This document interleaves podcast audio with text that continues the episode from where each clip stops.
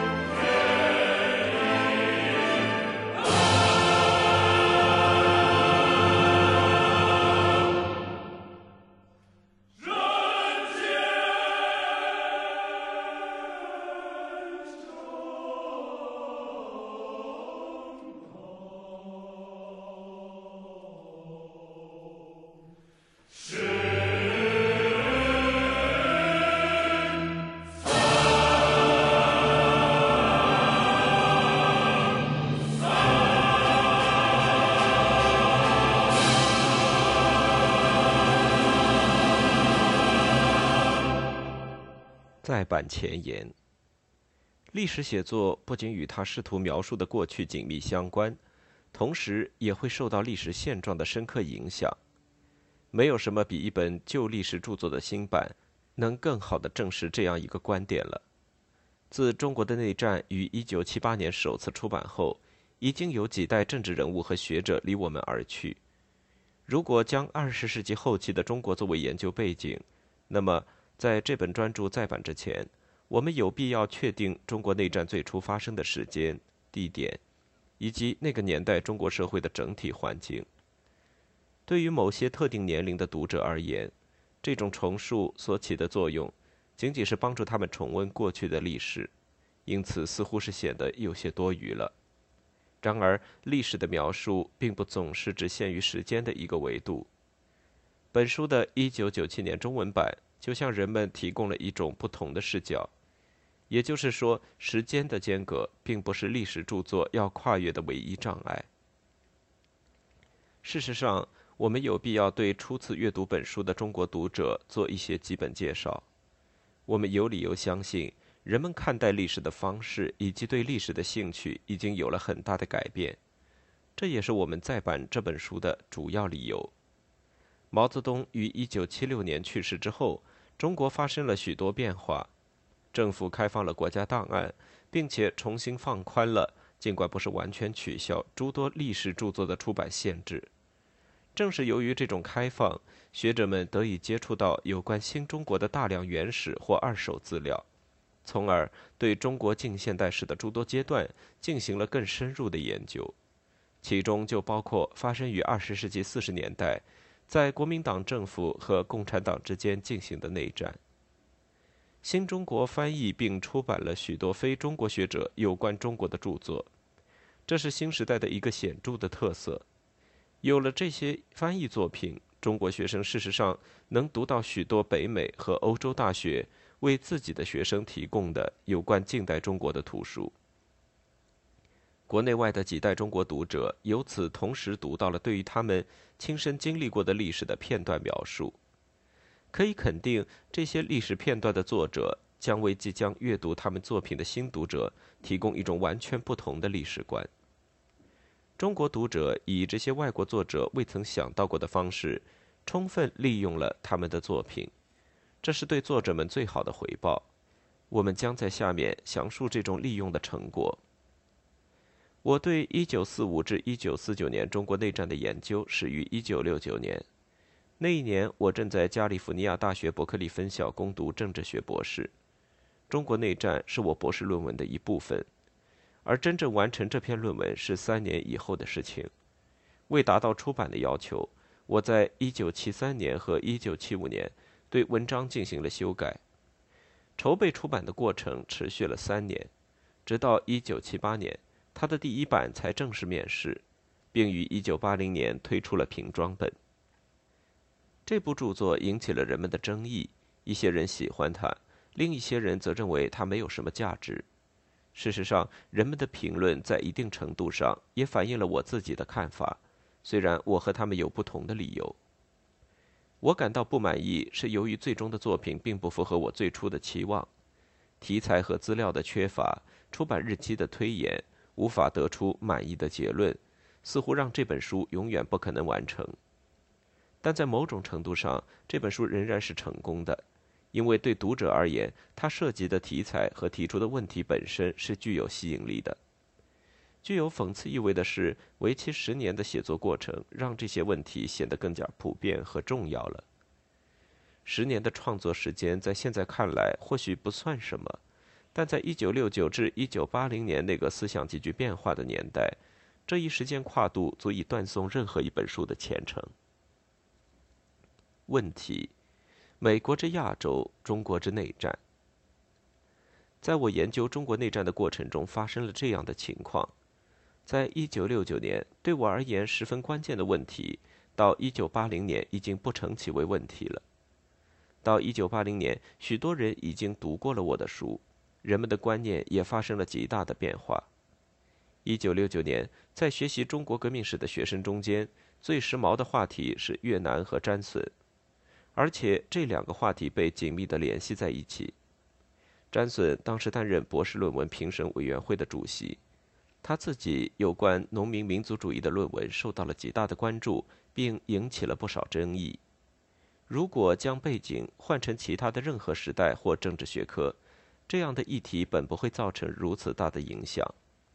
那时，越南战争已经成为人们日常生活的一个焦点。没有哪一个政治系的学生会不讨论与越南直接有关的话题。美国在后殖民地区的外交政策，是否应该参与他国的内战？这些战争的性质，特别是共产主义的挑战，与此相关的所有话题都引起人们广泛而热烈的讨论。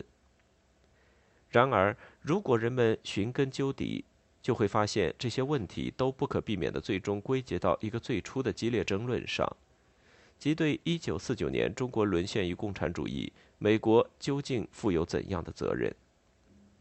这场争论的结论是，美国当时决定不直接干预1945至1949年中国内战的许多考虑是站不住脚的，其结果是华盛顿决心在朝鲜给予共产主义坚决的回击，并在越南延续了这一强硬立场。尽管美国政府做出了这样明确的决定，二十世纪六十年代后期仍然是一个过渡时期。上述问题重新引起人们的关注，并被广泛讨论。随着两极时代的终结，二十世纪五十年代冷战时期流行的强硬的反共思潮，以及产生这种思潮的认识根源，已经不再被人们视作是绝对正确的了。冷战的结束几乎和他的到来一样突然。为了对过去历史进行新的总结，全美范围内又展开了另一轮激烈的争论。和中国发生的情况几乎完全一样，越南共产党最终取得了胜利。美国试图在自己和对手之间建立一种既共存又遏制的新平衡关系。农民民族主义展现出极大的丰富性和旺盛的生命力，有力地回击了那些认为它即将灭亡的预言。农民民族主义将学术目标和政治内涵结合在一起，这使它具有双重的意义。由于这种双重性质，在人们试图达成新的政策共识的过程中，詹隼既被视为冷战后第一批研究中国问题学者中的自由主义先驱，也被认为是二十世纪六十年代这一过渡时期保守主义的代表。最近，贺康林和戈迪温。对西方学者关于1949年前中国共产党人革命历史的观点进行了总结。除了一点以外，我赞成这两位学者的几乎所有结论。詹隼和他最初的批评者之间的分歧肯定不会比事实更加明显，只是在进行了多年的后续研究，并消除了这一领域的大部分起见后，人们才得出了这样的结论。詹隼最开始受到的反对并不算激烈，学术上的分歧是随着政治含义的增强而变得日益真切的。二十世纪五十年代，人们写了许多关于一九四九年共产主义在中国取得胜利的文章，但詹隼一九六二年发表的论文与之前文章的主题有着明显的区别。此前的文章谈论的主要是阴谋论、美国的责任、苏联的责任。共产党作为一种组织武器的特性、精英决定论以及最高层做出的决策。詹隼在第二次世界大战战后占领日本的重要意义、整个亚洲蓬勃发展的反殖民民族主义运动等问题上的见解并不新鲜。詹隼的创新在于他将这一系列问题与中国共产主义的胜利紧密地结合到一起。更不同寻常的是，詹隼试图将这些问题置于中国农村的背景下来加以理解。他创造了农民民族主义这一新词。詹隼认为，1937至1945年间，中国共产党通过领导华北和华东地区的抗日活动，赢得了人民广泛的支持，这是共产党人最终能够取胜的根本原因。在抗战过程中，中国共产党建立了由党领导的地方根据地。中国共产党不再是苏联共产党的一个复制品，而且成为一支带有鲜明中国民族主义特色的合法的本地的政治力量。詹隼的观点反映了美国学者对近代中国历史研究的主要变化趋势。然而，詹隼遭受的绝大部分批评，并不是来自于他正在取代的保守主义的右翼学者，而是来自于快速崛起的左翼学者。詹隼始终支持中国共产党的民族主义和抗日战争，他将旨在实行阶级调和的统一战线政策视作共产主义成功的主要原因。他鼓吹共产党领导下的民众运动，他的这些观点都成为人们批评的目标。詹隼嘲笑庸俗马克思主义者将研究重心放在社会经济改革上，无论是极端的还是其他形式的改革。詹隼坚持他的右派观点，并将他的理论应用到越南和其他民族解放战争中。他为此遭受到更加激烈的批评。他在1973年的《人民战争分析》一书中写道：“就革命策略而言，只有和民族解放的努力结合到一起时，共产主义才可能获得成功。为了充分动员农民，让他们支持游击战。”必须采取土地改革这样的措施，满足农民的切身利益。但动员农民唯一真正有效的方法是告诉他们，他们的不幸是由帝国主义的掠夺，通常的表现形式是外国武装侵略造成的。詹隼的观点引发了人们持续而激烈的争论。詹隼开创了一个新的西方中国历史学派，这一学派将地区性根据地作为研究重点。力图从社会经济的角度对共产主义在中国取得的成功进行合理的解释。当然，到一九六九年，几乎所有人都掌握了游击战争的基本原则。因此，在写作本书之前，我意识到必须仔细分析詹隼理论的矛盾之处，并找到对抗权威观点的有效策略。在这种情况下，研究者会很自然地想到，在詹隼引用了大量资料。论证严密的理论中，也会不可避免地存在疏漏。詹隼驳回了我最初的两个论文选题，第一个选题是延安遗产，第二个是文化教育的革命性改革。此后，我开始写作1945至1949年的中国内战。我选择该题目的理由是，这一时期正好与1937至1945年错开。可以避免与他的文章在内容上产生直接的冲突，而这两个时期又足够接近，可以让我提出与他的观点相对、他必须认真考虑的论点。不幸的是，不到几个月，我细心设计的策略便遭遇了重大挫折。起初，我的计划看上去十分完美，准备阶段的阅读都指向同一方向，从1945年到1949年。中国共产党的军队已经从一支游击性部队转变成能适应运动战、大规模传统战争的武装力量，并在战场上取得了决定性的胜利。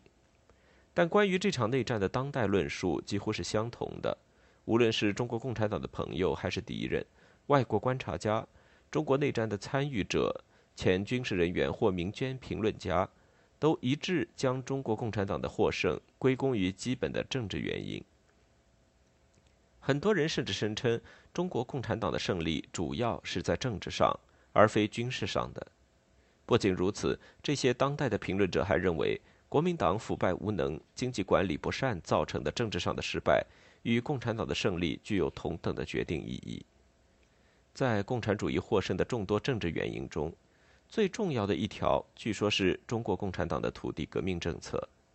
这一政策看上去充分体现了农民民族主义。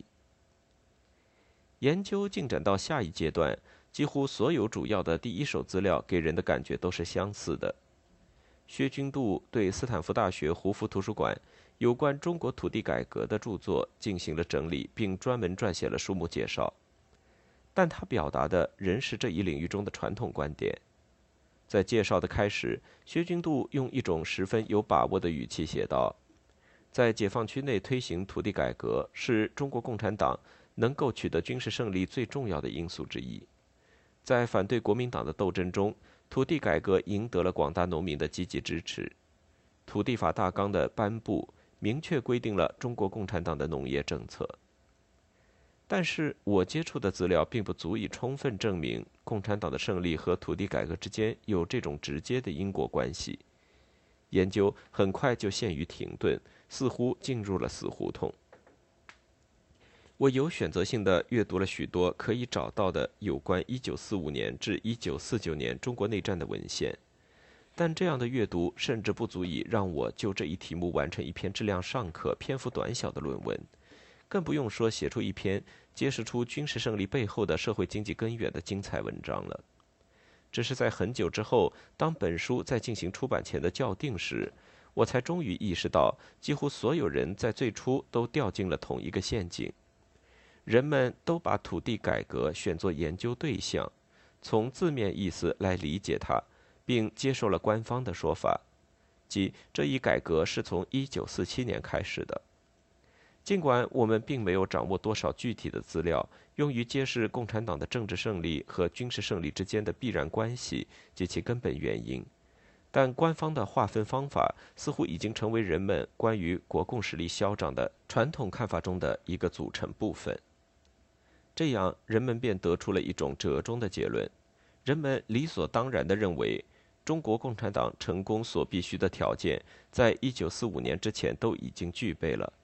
在随后的一九四五至一九四九年中，中国共产党只是将军事和政治上的优势转化为最终的胜利，但这种优势只是一种附加的成果。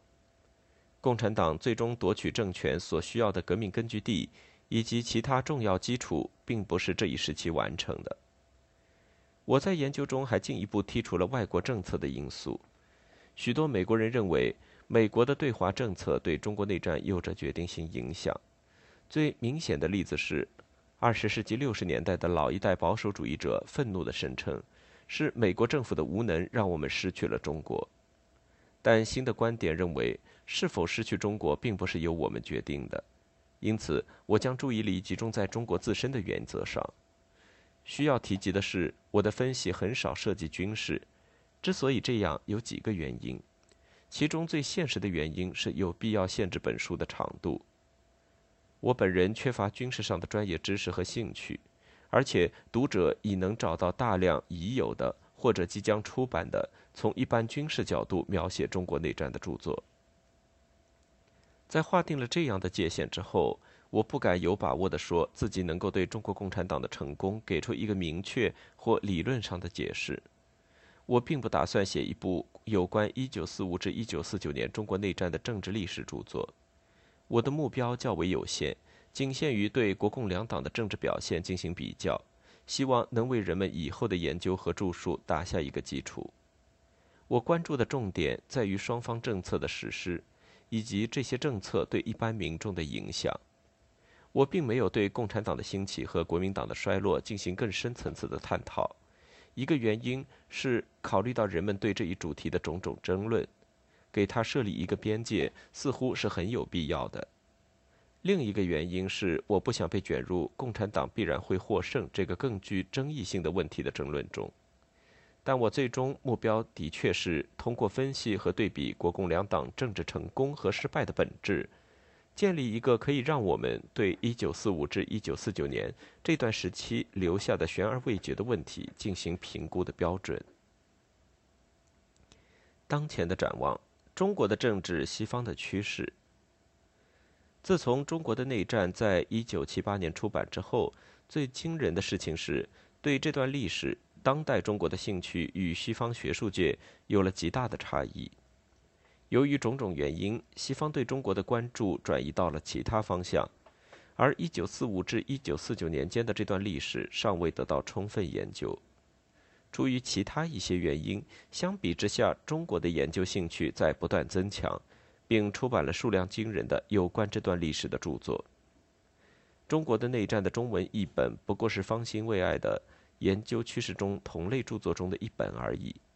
具有讽刺意味的是，当西方学者还在为寻找这段历史的切入主题和灵感来源而烦恼时，大量的中文著作已经为人们提供了丰富的原始和二手资料。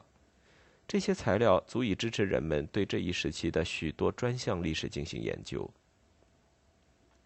中国内战的研究和西方兴趣的转移。如果读者阅读了中国内战最初在西方的版本，将发现这一版本体现了西方学术界的普遍兴趣，即共产主义在中国是如何取得政权的。然而，在二十世纪八十年代，人们对共产主义可能造成的威胁不再那么敏感。中国的内战将关注的重点转移到了新的方面，在新的版本中。中国内战不再被视作是中国向共产主义过渡的一个关键性时期，它本身不再重要了，而是作为二十世纪中国超越传统的新政治秩序的一个具有示范意义的早期阶段。关于中国共产主义在一九四九年之前的成功，人们有很大的争议。为了还原中国的内战在这一争议中最初的位置，本书被分成大致相等的两个部分。第一部分讲述国民党的衰败，第二部分则叙述共产党的兴起。第一部分关注的重点是城市问题以及市民生活、腐败、通货膨胀、学生和知识分子。第二部分的重点是农村土地改革。土地改革从一开始就吸引了人们最多的关注。对中国共产党的胜利是否应归因于农民民族主义？还是另有原因，人们仍在进行激烈的争论。事实上，土地改革或者说推行对农民土地、财产和政治权利的激进的再分配措施，要远远早于1947年。如果我一开始就了解这一点，我或许能够更早地将注意力集中在一个目标上。直到1974年，我关于土地改革的博士论文仍然有许多不合逻辑之处。其中的矛盾太多，以至于无法发表。一开始对我的研究造成阻碍的问题仍然没有得到解决。我查阅了许多1947年实施土地改革的文件，这些资料并不足以证明土地改革已将农民动员起来，让他们积极支持共产党的战争。尽管这一印象与所有传统观点和共产党官方的说法相反。首先。土地改革怎样动员和发动十分重要的华北地区的农民？由于这一地区地租普遍保持在较低的水平，而且存在大量拥有自有土地的小资耕农，土地改革实际已经完成了。其次，詹损认为，共产党是在放弃他们二十世纪三十年代的激进的、容易造成分裂的土地改革方案之后，才获得了农民广泛的支持。如果这一观点是正确的，共产党的领导人为什么会在全面内战的关键时期重新采用这种冒险的做法？最终，我又花了一年时间才解开这些矛盾，并且能够回答有关这段历史的主流研究中绝大部分问题了。论文的篇幅也由此增加了将近一百页。新的研究显示，共产党的胜利几乎与农民民族主义本身没有任何关系，但这一研究也指出。如果农民能获得一定程度的安全保障，激进的社会经济改革并不会妨碍1945年日本投降前后共产党对农民的广泛而成功的动员。给予本地农民一定程度的保障是共产党获胜必不可少的条件。但是到1947年，一个更大的变化是，共产党已经拥有了足够强大的力量，能够让他在农村大范围的重新实行激烈的经济和政治改革。我还比较了二十世纪八十年代几乎所有关于地区革命根据地的研究，其方式是通过研究当时的各项条令，仔细分析这些根据地制度的实际建立过程。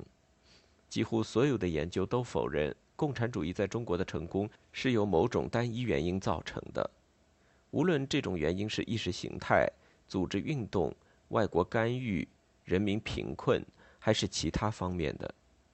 所有人都否认共产党的成功是因为这些因素不可避免地集中到一起，并由此产生了一种无法阻止的化学反应。这些研究强调，中国内战不取决于某种绝对和确定的因素，它是由相对性、人类的创造性，特别是由战略过程和灵活性决定的。长久以来，上述因素被视作外国学说在中国农村扎根的必要条件。中国共产党由此获得了能应付农村地区各种复杂环境和国内外险恶对手的必要的适应能力。在建设农村根据地的过程中，革命力量逐渐发展壮大，最终得以重新夺取城市，并赢得最后的胜利。如果革命可以是被人为制造出来的，那么它也可以是被解构的。随着研究的不断深入，人们认识上的分歧在逐渐减少。毫无疑问，这种认识上的趋同，既与1976年之后中国的变化密切相关，也得益于新的研究成果。1976年后，中国舍弃了毛泽东的许多革命理念，例如他的建立在阶级划分概念之上的社会目标和农村理想，附着在这些观点上的绝对正确的光环消散了。同样消散的，还有人们对毛泽东思想遗产注定会实现的坚定信念。追根溯源，毛泽东思想来自于我们曾十分仔细地分析过的中国农村。人们不再热衷于探求共产主义为什么能在中国农村取得成功了。大部分西方研究者将他们的兴趣转移到了其他方向。与此同时，毛泽东的去世给中国带来了一个最直接变化。是中国重新回归城市，城市青年从他们下放的农村回到了城里，知识分子不再受到排挤，开始重新为社会主义建设贡献力量，人们不再被贴上阶级成分的标签，发展的优先次序得到了重新调整。读者们可以根据这些趋势，并结合中国正在发展的新的政治秩序，重新评估相关章节的内容。人们对农村革命的兴趣开始减退，他们的注意力逐渐转到城市问题和城市居民身上。二十世纪八十年代，人们越来越多地听到中国知识分子发出的异议声，读者们由此开始关注早期持批评意见的中国知识分子。这批早期的持意见者力图在日益腐败、行将崩溃的国民党和他们尚不了解的共产党之间保持公开言论的独立性。这些早期的独立知识分子对我们了解中国内战的历史仍能提供巨大的帮助。然而，关于中国内战这段历史的研究出现了一种新的趋势，似乎所有人都愿意走更多的弯路。当然，说所有人都在走弯路是一种夸张。事实上，人们对中国的对外政策、中美关系以及冷战外交策略的强调，就像一根连续的线条，一直没有中断过。从二十世纪四十年代到后冷战时期，上述问题一直是我们关注的焦点。但是，决定中国共产党夺取政权关键阶段的重要事件却被人们忽略了。西方学者似乎在尽力绕开这些重要事件，他们好像是想要避开军事和政治话题。这些议题似乎已经被他们自身背负的重量压垮了。于是。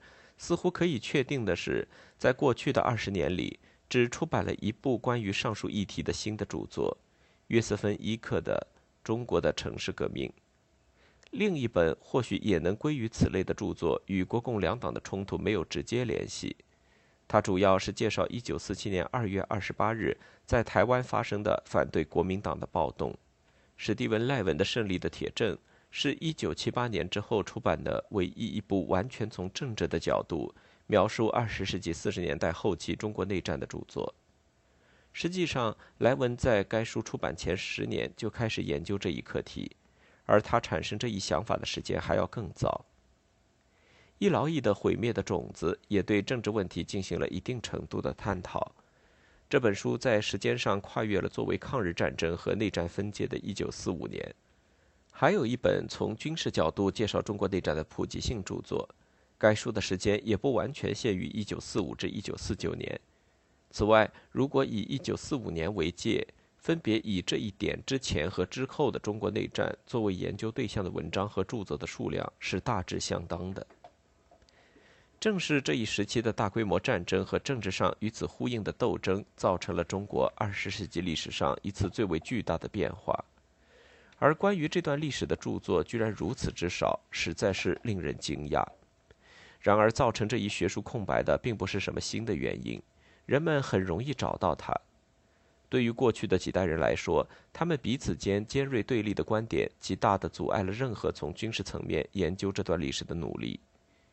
意识形态、组织和战争都是保守的主题。寻找中国共产党的起源，实际上是在大胆地挑战我们保守的前辈学者。我们想在别处寻找共产党最终获胜的解释。让人吃惊的是，我们的确在其他地方找到了解释。这些地方包括社会历史、经济学、生态人类学以及革命运动发展的一般政治进程。然而，几乎所有人的研究仍被同一个目标所驱使，即共产主义怎样以及为什么能在一九四九年的中国取得胜利。人们与传统的保守主义观点的彻底决裂，以及克服对共产主义的恐惧，并不是发生在自由左翼思想活跃的二十世纪六十年代和七十年代，而是在稍迟一些的时候。在某种意义上，手段已经变成了目的。对这段历史的研究也变得比最初设立的目标更有意义。这一变化是在二十世纪八十年代逐步完成的。后毛泽东时代中国自身的变革造成的累积影响也巩固了这一变化。随后，所有潜在的支持和挑战都随着一九九一年国际共产主义运动的失败而消失了。在全世界范围内突然爆发的大规模的政治调整。让人们彻底忽略了共产主义为何能在中国成功这个古老的问题。到二十世纪九十年代中期，一些引领潮流的美国大学出版机构已经将这一变化列入他们准备出版的后现代、非政治化的出版物的名单之中了。但到这时，在争取有限的科研经费、出版社的青睐以及学术界的兴趣上，有关中国共产主义一般起源的问题。尤其是中国内战研究的问题，已经迅速的变得毫无竞争力了。中国的内战和中国正在变化的政治秩序。幸运的是，所有的终点都是一个新的开始，不是在西方学术界，而是在中国本身的环境当中，既包括中华人民共和国，也包括作为他的对手的在台湾的中华民国。中国内战的研究正在经历新生。中国内战研究新的发现、新的出版物以及新公布的档案材料，为我们揭示出导致这一历史时期早期研究空白的另一个原因：共产党虽然在内战中取胜，但并未从此结束战争。从某种意义上来说，战争延续至今，这使资料缺乏的状态更加严重了。因此，研究这段历史的学者不可避免地将越来越多的时间花费在搜寻资料上。很自然的，如果想要写作这样一个时期的政治和军事历史，研究者必须能够接触到战争双方，实际上是各方可以对比的材料。但到目前为止，这仍然是一个难以实现的目标。中国国民党被击败了，但并没有投降，带着所有的秘密逃到了台湾。中国共产党则在大陆建立了统治。无论在大陆还是在台湾。相关资料的管理和这段历史的解释仍然由官方垄断。因此，虽然我们的兴趣没有将我们引向其他方向，由于缺乏必要的手段以及我们越来越多的使用方法论，这使得我们无法以更保守的方式进行研究。即使在资料相对充裕的今天，仍然存在类似的情况。正如我在书目文章中说过的，今天人们对社会历史学和经济学的学术偏好，既可以说是一种偶然。也可以说是在这些领域进行研究的门槛较低所造成的必然。相比之下，与军事和政治有关的历史材料则受到了最严格的控制，人们很难接触到它们。而对于中国内战的研究而言，军事和政治领域恰恰是最为重要的。由于一直以来材料的缺乏，现在仍没有一部明确的用英语写作的介绍中国内战的军事史。事实上，也没有一部用英语写作的有关1937至1945年中日战争历史，以及用英语描述的将中国与第二次世界大战的其他地区区分开来的专门历史。由于我们接受了一个早先的传统观点，即政治拥有比战争更高的重要性，我们的问题和答案主要局限在政治领域。这样，在我们完成模式化的回答之前，几乎所有人都失去了兴趣。我们仍然没能对战争双方、他们的政策以及他们设立的政府机构进行明确的政治描述。由于有这么多基础工作尚未完成，因此有关这段历史的老的争论既未结束，也没有继续发展，而是处于一种尚无定论的悬而未决的状态，也就毫不奇怪了。这样的问题被人忽略，自然导致了许多奇怪的结果。例如，由于缺乏中国官方的权威记录。日本可以继续从自己的角度对中日战争进行修正主义的解释，并将这一复杂的历史遗产留给后人评判。农民民族主义这一设想可能是好的，但已经被推翻了。如果不能对中国共产党在日本占领期间的军事成长做出必要的战略评估，我们将无法理解毛泽东为什么多次说他要感谢日本，也无法调和过去的学者关于毛的这一观点的争论。毛泽东通常承认，日本人对中国共产党夺取政权创造了必要条件。正是日本的压迫，教会了中国人民怎样革命，并逼迫人民起来战斗。同样未达成一致的，还有关于下面看法的争论。有观点认为，国民党早年进行的国家建设是卓有成效的，只是在1937年至1949年间，才有明显的证据显示，国民党开始经历持续的衰退。国民党自己的领导人也曾多次承认这一结论。这些观点留下了许多空白和并未完全解答的东西，为我们指出了未来研究可能选择的方向。这些观点还有助于我们了解东方和西方，或中国与西方关于中国近代历史看法的差异，以及中西方的交流互动是如何对新的研究造成影响的。目前，西方学者似乎刚从他们早期观点的束缚中挣脱出来，似乎只有研究对外政策的历史学家才对中国内战保有持续的兴趣。其他的学者则开辟了许多新的研究方向，包括对战争、政府机构、政党，尤其是社会和文化主题的研究。这些研究偶尔会显示出一定的偏向性，让人回想起以往的争论。但几乎所有新研究都集中在中国近几十年的发展上。依照目前的进展，如果只靠西方学者自己的努力，恐怕几代人以后，他们才会重新关注1945至1949年的中国内战。但随着西方和中国学术界的交流日益频繁，甚至是不可避免，西方研究者可以得到的帮助大大增加了。几乎所有中国学者都认为，国共两党的敌对和冲突在政治上具有十分重要的意义。此前，西方对1949年以前的中国历史的研究，也是因为同样的观点。在今天的人们看来，共产主义已经结束了，共产主义带来的所有挑战，包括中国内战，都是另一个时代的事情。中国共产党正试图实现自身的转型，并对这一过程进行有效的控制。正如国民党在台湾所做的那样，目前的中国正处于一个特殊历史周期的最后阶段，挑战是真实存在并正在持续的。同样重要的是，国共之间的争斗已经又一次成为一种政治生活的常态，双方配合默契，如同1945年的情况一样。尽管现在的环境更加复杂，双方的位置也发生了倒转。五十年之前，在进行革命的过程中，共产党人已经发展出远远优于作为执政党的国民党的政治和军事技能。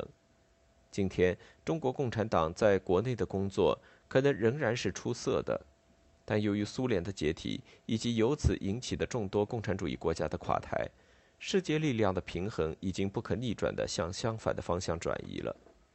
二十世纪的中国人，无论他们拥有怎样的政治信仰，或许比任何其他国家的人都更能敏锐地察觉到这一世界趋势，因为整整一个世纪，中国都在以一种自觉辩证的方式应对世界潮流。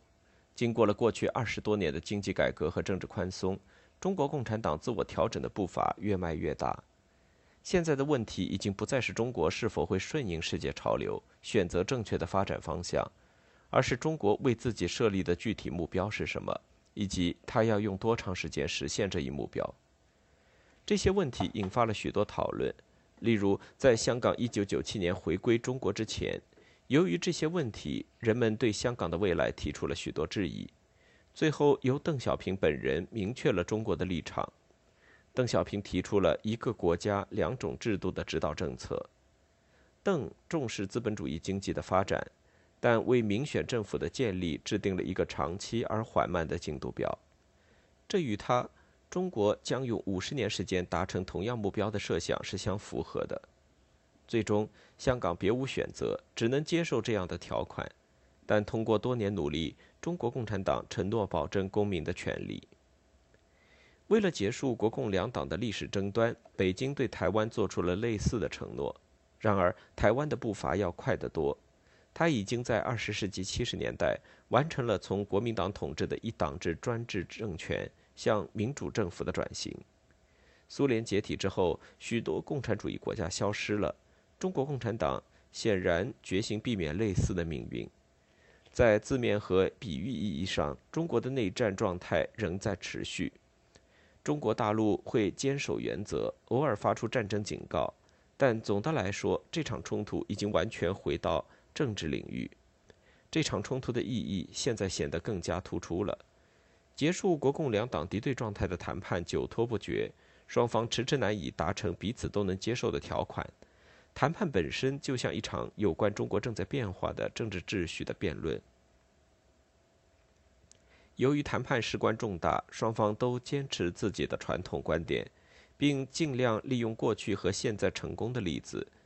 如今，人们可以接触到关于中国内战的大量新的研究材料，一部分是因为随着政治自由化的进程，保密的要求在不断降低；一部分要归功于国共双方正在激烈争夺这段历史和未来的解释权，由此解禁了不少资料。这也从一个侧面说明了外国学者想要直接获取党和军队的原始记录有多么困难。很显然的。为了突出自己的优势和掩盖自己的弱点，国共双方都力图控制各自的历史。因此，国民党的材料主要关注1945年以前，甚至更早以前的事情，即国民党政权最初成立时期发生的事情。在国民党的历史论述中，最为重要的部分是政治制度的建设和国民党在外交关系上取得的胜利。正是外交上的成功，为中国在国际社会中赢得了大国的地位。国民党的记录还强调了1949年之前和1949年之后的连续性，以及他们在台湾取得的成功。相比之下，中国共产党的历史将关注的重点放在他们夺取政权的光荣而伟大的历程上。在共产党的历史中，具体战役和政治都占有很大的篇幅。但共产党自己讲述的政治很少涉及大规模的阶级斗争和土地改革。正是这种阶级斗争和土地改革，预示了1949年之后中国社会的巨变。相反，现在中国共产党希望人们记住，是其提出了和解性的统一战线策略。忠诚的共产党人在国民党控制的城市里从事危险的地下工作，以及如何通过谈判让国民党军队不战而降。作为传奇，这些事迹在无以计数的战争故事书和老兵回忆录里被人们反复传颂着。其中的政治含义是十分明显的，提醒人们，共产党过去曾取得的最重大的胜利，从而巩固当前遭到削弱的权威。中国共产党特别强调了被自己击败的对手，同时提醒人们自己过去付出的努力。毫无疑问，共产党希望在自己的领导下，国共两党最终能再次联合起来。双方通过以上的方式重新回顾中国近代史。不仅是出于自身的需要，也是有选择性的为当前的政治目的服务。然而，如今的政治格局已经大不相同了。的确，中国共产党与中国国民党仍然是主要对手。现在的问题仍然是旧有的共产主义对新的经济和政治管理模式的挑战，以及这种挑战造成的根本性的差异。而且，双方对过去五十年成功、失败和对抗的不同记录，更将这些差异扩大了许多倍。此外，两个主要竞争对手对于有关他们自己历史的最权威的文件和资料有着绝对的控制权。然而，考虑到五十年来的变化以及公共领域的记录越来越多的开放，人们的研究具有了更多的可能性。事实上，这些公共领域的记录所能发挥的作用要远远超出官方原有的想象。我们前面所提到的描述1947年2月28日台湾事件的新书，就是这种超越严酷的高压政策下的历史学范畴的明显好例子。长期以来被禁止讨论的政治事件，终于合法的出现在历史叙述中，而且很快成为当前政治议题的一个部分。同样，国民党的腐败和他在20世纪40年代后期糟糕的经济管理，并不是没有意义的。当代中国可以从中得到许多经验教训。一九四九年以前，自由知识分子为争取独立的政治评论权而进行的斗争也具有同样的意义。我们还注意到，新旧时期学生运动的许多诉求都是相同的，例如反对战争、日本侵略、贫困等等。共产党和国民党都注重历史先例，强调连续性，希望留下自己的历史遗产。实际上，这只是古代中国政治中一种常用的方式而已。国共双方为了争夺对未来中国的影响，重新使用了这一方法。中国和西方学者对过去中国政治历史的兴趣可能仍会存在差异。西方的研究可能会继续避开中国内战这一时期，尤其是避免做出任何结论。根据新的资料写成的一两本新书还不足以证明出现了新的趋势。然而，新的研究。加上其他近期和目前关于一九四九年之前国民党执政早期的政府政治战争的研究显示，堆积如山的新材料下蕴含着丰富的可能性。要想实现这些可能性，我们必须超越传统的思维模式。这种可能性还意味着那些曾被我们忽略的问题，最终能得到多种形式的解答。我始终认为，终有一天会有其他人重新关注这些问题，并继续前人未完的研究。基于这一考虑，中国的内战的再版并没有做任何改动，内容与最初的版本完全相同。我选择性的调整了本书的参考书目，为的是让大家知道，新的资料足以支撑他们对这一时期的历史进行更深入的研究。本书完成的时间几乎跨越了两代人。在此过程中，我得到了许多学术机构和个人的帮助。由于篇幅所限，这里我无法一一列举他们的名字。我要特别感谢那些一直以来关心我和我的著作的人。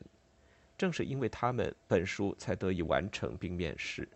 同样是因为他们，我现在才可能推出这本书的再版。在这里，我还是要感谢罗曼和利特菲尔德出版社的工作人员，特别是苏珊·麦克伊查恩。他们对本书的再版给予了巨大帮助。我要向负责本书印刷工作的卡伦·约翰逊表示感谢。对复旦大学的金光耀，我要致以更大的谢意。以金为代表的年轻一代的中国学者们，以客观的立场搜集了大量近代中国的资料。金教授带领他的翻译团队完成了本书1997年中文版的翻译。在修订书目的介绍中，我还要感谢在我查询新的资料时。所有为我提供意见和建议的新老朋友们，让我心情沉重的是，由于我研究中国内战的时间超过三十年，许多以不同方式对本书的完成做出贡献的人，已经无法亲眼看到这次再版。这里我要向他们致以最诚挚的感谢。就在不久前的一九九九年二月和三月，谢维斯和包大可分别去世。他们的离世让我回想起了许多曾给予我帮助的人们，虽然他们自己可能并没有意识到，但他们分别在不同时期给予了我精神上宝贵的支持。更重要的是，他们自身的经历就相当于一堂现实的政治教学课，让我们这一代人清楚地了解到，当我们继续1949年以前的前辈学者的研究时，将要克服多大的困难。包大可教授的《共产党接管前夕的中国》是少数几本从亲历者的角度描述二十世纪四十年代中国历史的著作之一，但这本书一直被锁在抽屉和文件柜里，将近二十年都没能出版。书中收录了许多亲历这段历史的记者、外交官以及其他当事人的报告。在二十世纪五十年代，这本书争议性太大，以至于无法出版。如今，这些资料已经在我们的历史记录中重新找回了属于自己的地位。当时还是一名研究生的谢维斯，在二十世纪六十年代突然崭露头角。他的研究让人们能够更直接地了解一九四九年之前的中国。我们常说开除谢维斯是国务院的损失，却是加州大学伯克利分校的一件幸事。